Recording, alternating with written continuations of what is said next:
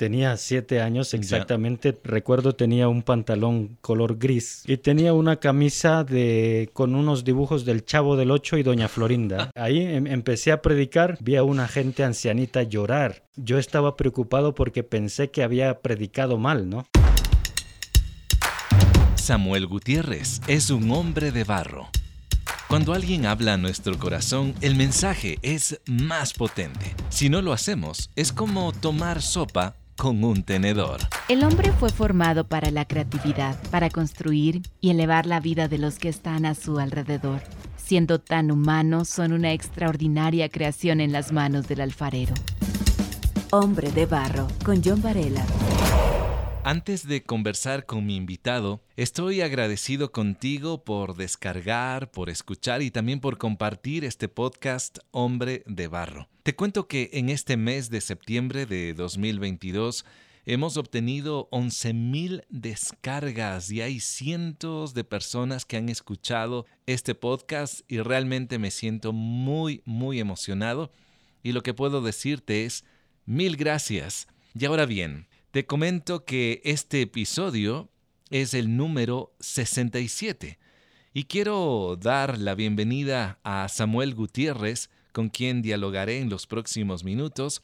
Samuel, aprecio que hayas aceptado conversar en este podcast. Bienvenido, ¿cómo estás? Muchas gracias, John. Y, y, no, de verdad que para mí es una gran bendición, un gran honor estar acá porque he escuchado eh, estos podcasts y, he visto, ¿no? Que de muchas formas Dios ha usado a muchas personas, pero sobre todo Dios ha usado a este podcast también para hablarme a mí. Entonces a veces estoy trabajando y escucho eh, algún invitado que tengas y no, me, llena mucho, ¿no? Qué bien. Qué bueno. Samuel, eso me motiva mucho porque he podido conocer a nuevos amigos en este, eh, por medio de este podcast. He podido volverme a encontrar con otros conocidos, con otros amigos. En tu caso, creo que no nos hemos visto, ¿qué será? ¿Unos tres años podría ser? Más o menos, tres años. Antes de la pandemia, de hecho. Exactamente. Pero qué bueno que hoy estés aquí. Gracias por lo que me cuentas. ¿Tú de dónde eres? Eh, soy nicaragüense, nací en, en Managua mis padres también nicaragüenses. ¿Cuánto tiempo aquí en el Ecuador? En Ecuador llegué exactamente el 20 de diciembre del 2010. Ya eso hace 12 mm. años atrás. sí, exactamente. ¿A qué edad llegas al, Ecuador? Oh, esa es una buena pregunta. si no quieres, yo no... Sí, no, no, no es que no quiera, sino que no, no, te no, recuerdo, tendría que hacer algún cálculo, pero joven, joven, ahora ya estoy más viejo. Bueno, te veo con barba, más maduro. Bueno, maduro yo siempre te he notado, ¿no? Eh, Samuel, hace poco yo comí unas tortillas de nicaragüenses. Oh, mira. Mira, aquí en la ciudad de Quito conocí a un chef y él tiene un pequeño restaurante en el norte de Quito. La comida es fabulosa. Eh, él mismo hace las tortillas de maíz. Te prometo, muy, muy sabroso. Ya, me estás dando hambre y, luego me tienes que dar el Tengo dato. que darte, no conocía. Eh, yo te voy a dar el dato luego. ¿Qué recuerdos tienes de tu niñez allí en Managua, Nicaragua? Bueno, gracias a Dios, muchos lindos recuerdos. Yo nací, nací en una familia cristiana, ¿no? Ya soy la tercera generación de cristianos en mi familia. Hmm. Entonces mis mayores recuerdos están en casa, en la iglesia y en la escuela, ¿no? Ya. Entonces eh, creo que si tengo un recuerdo que siempre ha marcado, creo yo, mi vida, es el verle a mi papá y a mi mamá leyendo la Biblia y disfrutándola, ¿no? No solo leyéndola. Mi mamá leía algo que yo ni siquiera entendía muy bien porque estaba pequeño. Además, la, la, traducción era el registro de lengua muy elevado para mí. No podía comprender. Pero me gozaba en verle a mi mamá gozándose a leer un pasaje como que lo disfrutaba, ¿no? Y hasta la fecha, cuando regreso a Nicaragua, siempre repito la misma escena. Le veo a mi mamá leyendo la Biblia en la noche o por la mañana y siempre disfruta, ¿no? Que a veces tengo una, una envidia en el buen sentido de la palabra. No sé si existe el buen sentido para la envidia, pero quisiera disfrutar tanto como ella disfruta cuando lee el texto, ¿no? Que se goza, se nota e, esa eh, naturalidad con que ella se acerca al texto bíblico. Mira, lo que tú dices es muy, muy valioso porque Eh, yo, yo, provengo también de un hogar cristiano. seríamos, a ver, como la segunda generación. Eh, mis padres conocieron y yo recuerdo igual, en ese contexto que tú dices, la radio, una radio cristiana que siempre sonaba desde la mañana, los domingos, la iglesia, y siempre era para nosotros algo muy familiar y muy común. Eh, me, parece muy, muy bonito ese, ese recuerdo. Mira, a mí me dio un dato, una persona que tú a los siete años diste tu primer mensaje, es decir, hablaste oh. de Dios. ¿Me puedes tú recrear ese momento? Eh, ¿Cómo fue? Cuéntame, por favor. Oh, wow, bueno, tiene que ser alguien que me conoce muy bien. Demasiado bien, demasiado bien. sí, y sí, de hecho, yo recuerdo, tenía siete años exactamente, puedo describirte cómo estaba vestido por en favor, esa ocasión. dímelo, dímelo. Eh, recuerdo tenía un pantalón color gris. ¿Ya? de tela de gabardina, le llaman allá, no sé si es la misma por acá. Sí, como un traje. Y tenía una camisa de con unos dibujos del Chavo del Ocho y Doña Florinda. Eso para que tengas una idea, ¿no? De la, del tipo de predicador que era a esa edad. Ya. Hombre de barro, con John Varela. Entonces, sí, lo que hice yo fue tomar una clase de de mi maestra que ahora, en esa ocasión, ¿no? De escuela dominical, que ahora ya está en la presencia del Señor porque me llamó la atención y era sobre Job. Imagínate, Job, para predicar sobre Job tienes que leerte todos los 49 o 50 capítulos. Ahorita se me fue el. Y para un niño, ¿te marcó demasiado la historia? Me marcó mucho, me marcó mucho la historia de Job, bastante identificada, creo, con, con la gente de hoy en día, ¿no? Y sobre todo la gente que confía en Dios, que sufre, pero que luego hay un Dios que restaura y que borra ese sufrimiento de cierta forma. Mm trayendo nuevas recompensas, podría decirlo. Me gustó mucho y le dije a mi papá, ayúdame porque quiero predicar sobre Job. Y, ¿Qué te dijo él? Y él, bueno, y, nos pusimos a leer todo Job. Bueno, él lo leía por mí y yo le hacía preguntas. No recuerdo muy bien cuánto duré en la prédica, tal vez fueron cinco o diez minutos, pero para mí fue una eternidad, ¿no? Qué increíble. No, se terminaba, pero... Eh, ¿Quién era tu audiencia? mi audiencia eran niños, era un, ah, viernes, recuerdo que era un viernes a las seis de la tarde, entonces ya, ya empezaba a oscurecer en Managua. Ahí em, empecé a predicar, vi a alguna gente que eso me llamó mucho la atención y siempre lo cuento.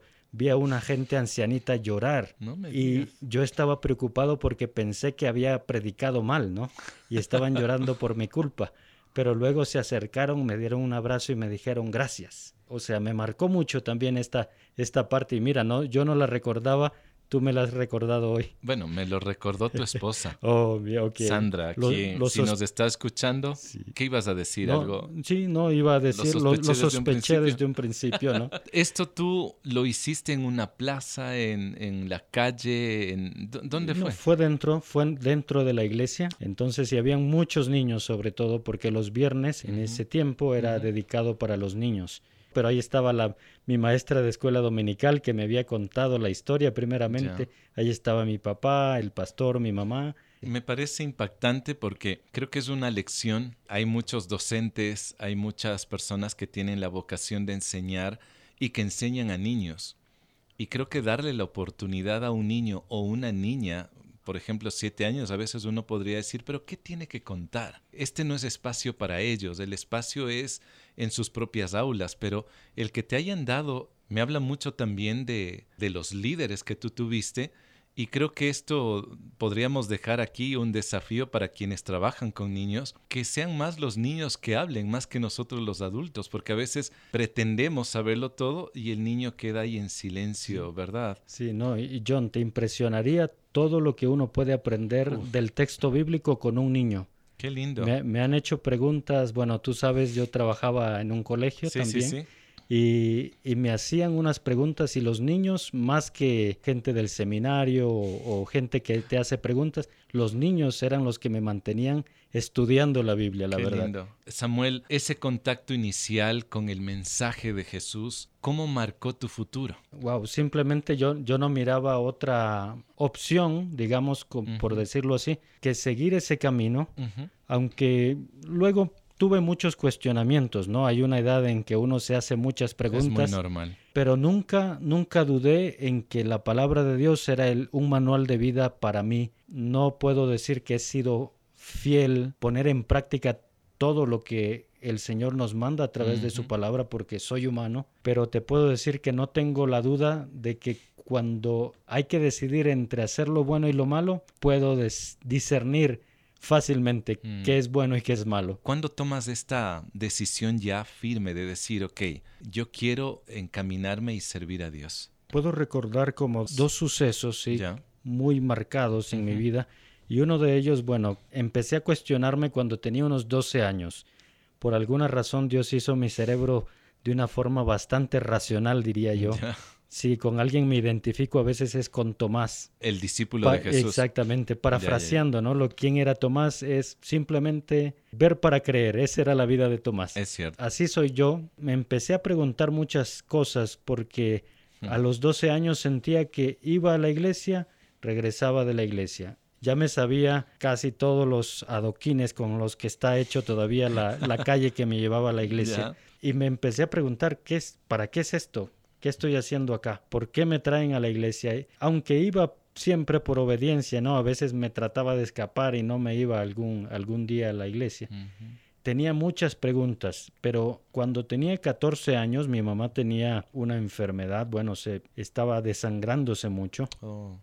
Y yo había leído justamente sobre esta mujer que había tenido un, flujo de sangre por 12 años. Entonces, entre esas preguntas yo oraba siempre y, le decía, Señor, tú sanaste a esta mujer, ¿por qué no lo haces con mi mamá? Y traté o e hice, según yo, ¿no? A esa edad, un, un trato con el Señor. Y yo le dije, Señor, si tú sanas a mi mamá, te prometo que yo voy a servirte. Y no, no sabía en lo que me estaba metiendo cuando oraba esto. Él lo tomó muy en serio. sí, exactamente. Y entonces mi mamá tuvo que operarse de su útero, pero el doctor fue claro y dijo, si no la opero, tu mamá va a morir.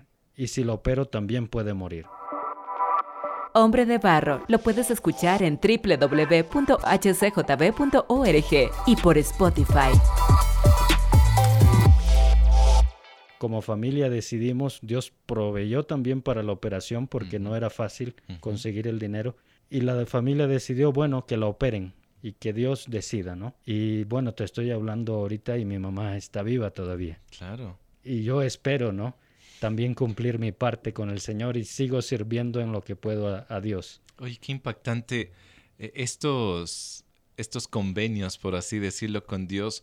Eh, muchas veces uno los dice en la desesperación, pero qué bueno que fuiste sensible para no pasar por alto. Sí, bueno, después de eso, la segunda que te mencionaba, ah, que también marcó, es que llegó un misionero de aspecto latino, no recuerdo bien ni su nombre ni nada, solo sabía que él estaba de misionero en Canadá. Me impresionó todos los versículos bíblicos que sabía de memoria, quisiera tener el cerebro de este ancianito. Ya pero lo que más me impresionó mm. es que yo había escuchado a muchos misioneros contar su testimonio y todos, eh, sin ofender a nadie, ¿no?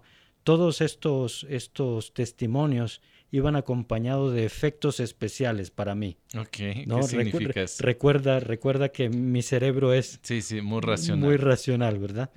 Entonces, y yo decía, wow, qué lindo. Quisiera que Dios me llame eh, de esa forma.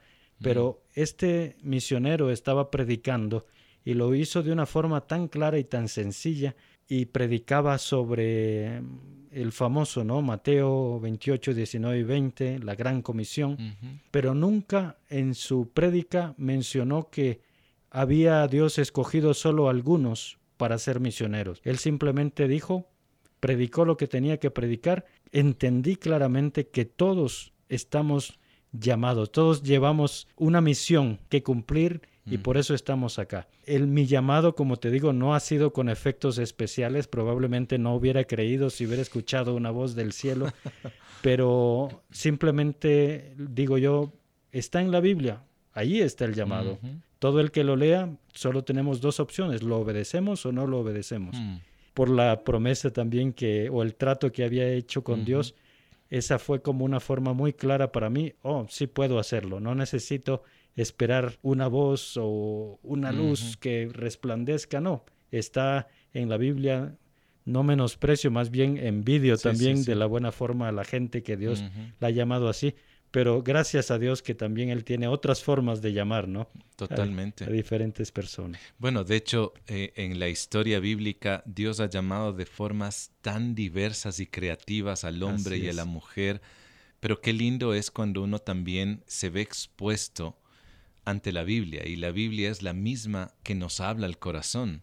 Eh, Samuel, ¿cuándo tú tomas la decisión de ser un traductor de la Biblia? ¿En qué momento tú tomas ese paso? Sí, bueno, me salto en la historia un poco, ¿no? Y Dios me permite viajar a Francia a enseñar ah, español. Es verdad, tú hablas francés. Eh, sí, sí, hablo francés. Es verdad, es verdad. Entonces voy a Francia, estoy ahí, yo iba con otro objetivo, ¿no? Iba con eh, el propósito de enseñar español y tener un poco más en mi currículum también. Así que llegué a Francia, luego regresé de Francia, trabajé en la embajada de Francia en Nicaragua y luego mi pastor que yo siempre le decía, pastor, quiero ser misionero, quiero ser misionero. No tenía la idea de que, era, ser misionero, exactamente. Así que el pastor, creo que de tanta insistencia, y todavía está él pastoreando la ah, iglesia, de hecho, me entregó una tarjetita de un misionero guatemalteco que había estado en Nicaragua por 30 años y quien fue mi, mi, mentor en misiones prácticamente. Él también ya partió a la presencia del Señor y fue un dolor muy mm. grande me da esa tarjetita, yo me inscribo en un curso de misiones, por falta de participantes se cancela el curso, pero yo ya quedo como un poco enganchado, ¿no? En este mundo de, la, de las misiones. Así que él me dice, sabes, tú hablas francés, hay un curso de lingüística y antropología para traductores bíblicos, ¿por qué no te vas? Y me mandó al, al Salvador. O sea, que él, él empieza a motivarte en, esto. E, exactamente, sí. Oh. Yo no sabía cómo servir a Dios, pero él ya tenía, ¿no? Su plan. Hmm. Así que una vez llego al Salvador, me capacito y todo fue como muy rápido, ¿no? Demasiado rápido para mí. Y luego ellos me piden que me hiciera cargo y ya, ya una responsabilidad muy grande para mí eh, a nivel continental de la materia de adquisición de lengua y cultura para oh. enseñar a misioneros que van a ser traductores bíblicos a aprender la cultura y, el idioma ¿no? que tienen que, que, usar, o al menos para comunicarse con las personas que van a traducir. Hasta la fecha sigo yo ahí. Eh, ¿Qué edad tenías cuando te eh, involucras en esto? Cuando ocurrió esto, 22 años tal vez. 22, si no me equivoco. Jovencito. Sí, digamos, ocurre del regreso de Francia. Ahí Dios me empieza a llevar por varios, a conocer sobre todo nuevos amigos que trabajan en este mundo, de los cuales he aprendido un montón sobre traducción bíblica, que todavía siguen siendo, ¿no? Ellos mis mentores en cuando yo dudo sobre algo, sé a quién llamar. Entonces, gracias a Dios por ellos también. Hombre de barro, originalidad en sus manos. Después de eso empecé a dar un curso en El Salvador, Guatemala, pero cuando yo escuché la historia de Cameron Townsend, o Uncle Cam le conocen también, mm. eso fue lo que verdaderamente creo marcó mi llamado a la traducción bíblica, ¿no? Fue como un tercer llamado para mí o algo así. ¿Y qué, tiene y, bueno, este, eh, la, este personaje? La historia de Cameron Townsend, mm. él por allá por 1917, ¿no? Cuando estaba la Primera Guerra Mundial, en lugar de irse a la guerra, él pide permisos para vender Biblias en castellano por Centroamérica, pero cuando él está pasando por una zona cachiquel en Guatemala, un indígena cachiquel le pregunta, ¿tienes Biblias en mi idioma? Y Uncle Cam le dice, o Cameron Townsend le dice, no, solamente tengo en castellano. Entonces el, el indígena repuso, entonces si tu Dios es tan grande como dices, ¿por qué no habla mi idioma? Oh, wow.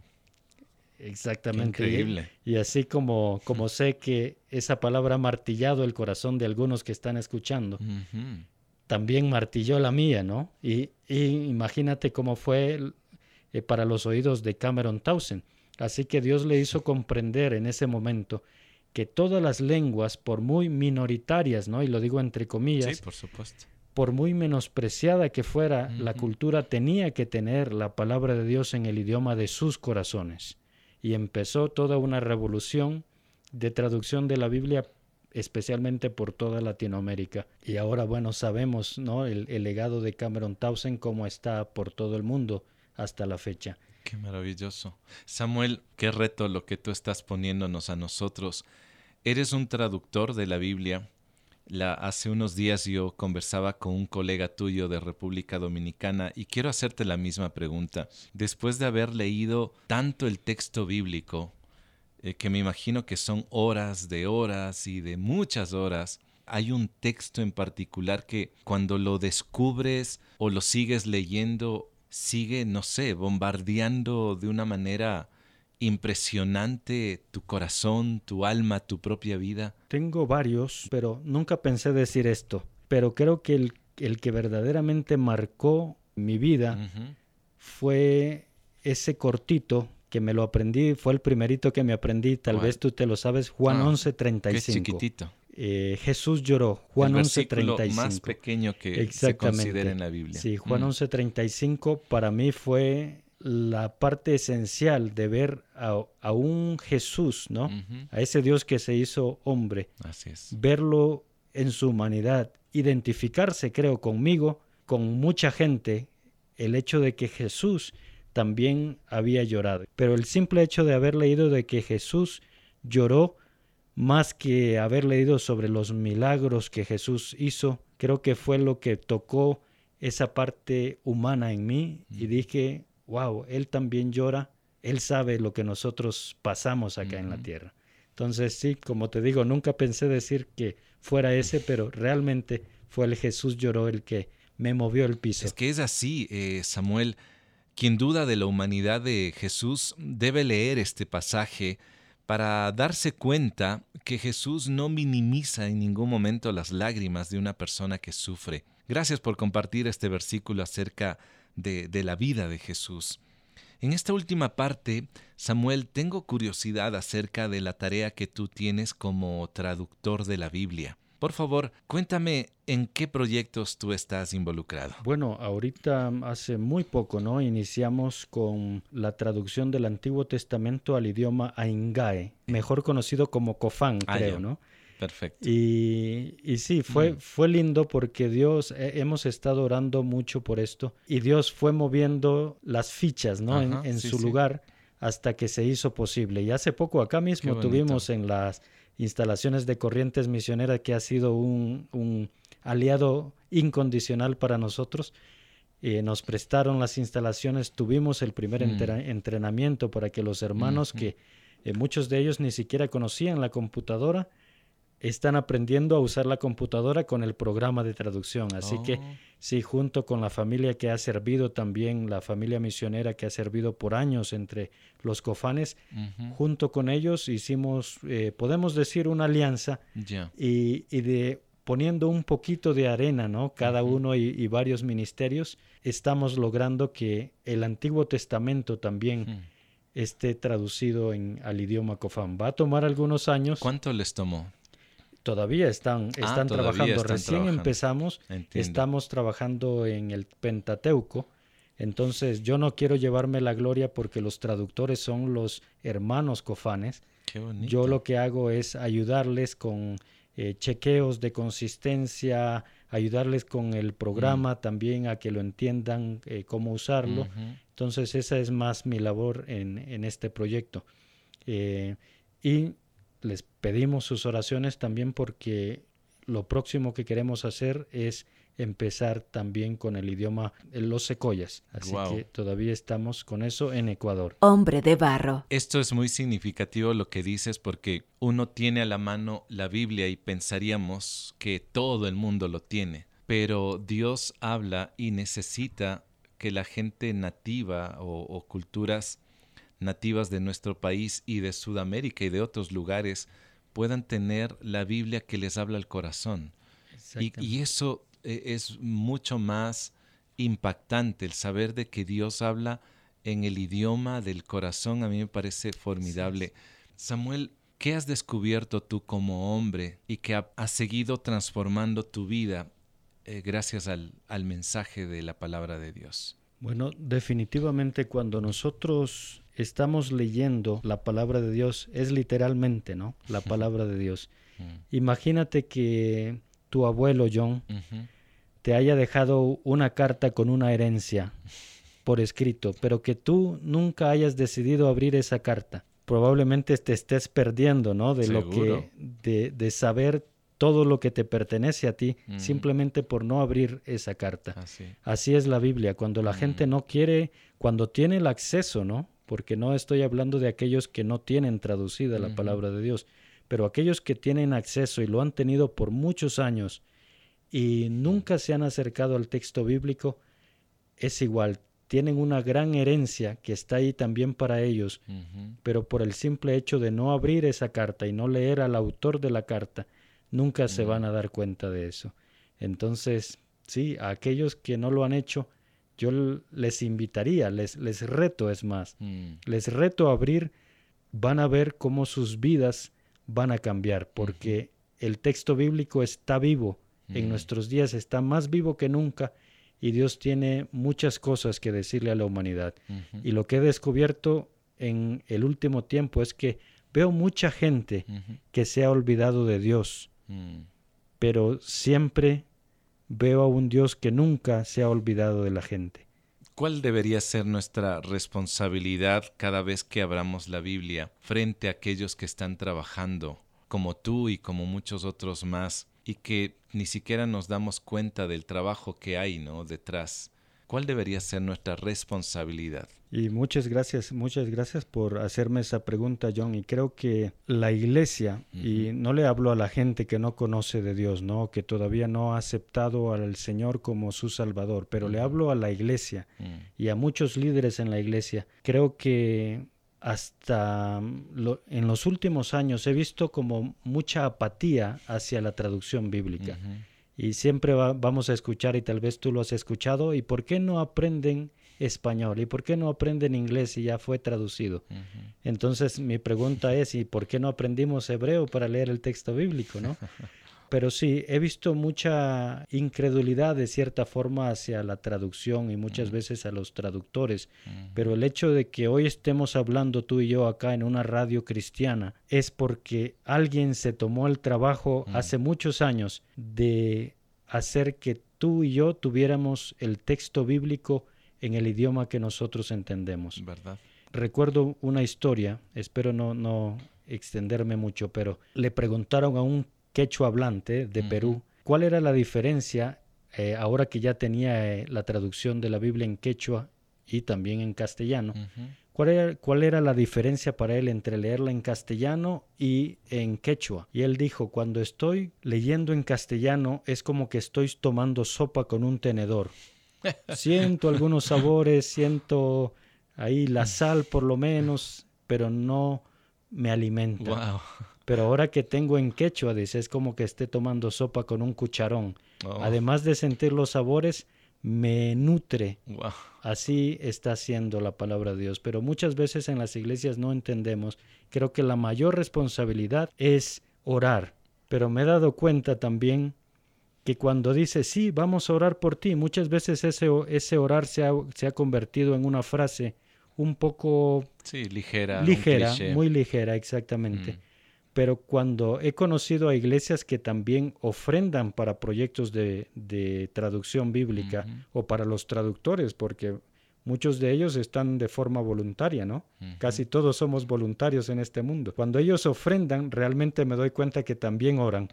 Así que yo les invito, ¿no? A que oren, pero que también empiecen a destinar los recursos de la iglesia a este ministerio tan bello y tan necesario que es la traducción de la Biblia. Qué bien. Si hay alguien que quisiera contactarte, ¿de qué manera lo puede hacer? No estamos en las redes sociales. A veces por cuestiones de, seguridad, ¿no? Muy bien. Entonces, pero puedo eh, darles un correo si alguien tiene alguna pregunta adicional. Y es eh, sandra.samuel, gmail.com sandra.samuel jhl.gmail.com. El JHL es por Jesús habla mi lengua. Ah, es el nombre del ministerio que tenemos. Debo decir qué afortunados somos quienes tenemos una Biblia. Cada hombre necesita leerla, pero no solamente leerla, sino ponerla en práctica. Allí está el desafío. Quiero darte las gracias por tomarte unos minutos para escuchar este podcast. Gracias nuevamente por descargarlo y gracias por compartir con otros. Además, el podcast Hombre de Barro es el resultado del apoyo generoso de algunas personas. Si este podcast ha bendecido tu vida, te invito a unirte a este grupo de personas. Tu aporte lo puedes hacer al ingresar a nuestra página web hcjb.org/donar. La próxima semana tendré a otro hombre de barro. Hasta pronto. Hombre de barro con John Varela. Hombre de barro es una producción de HCJB.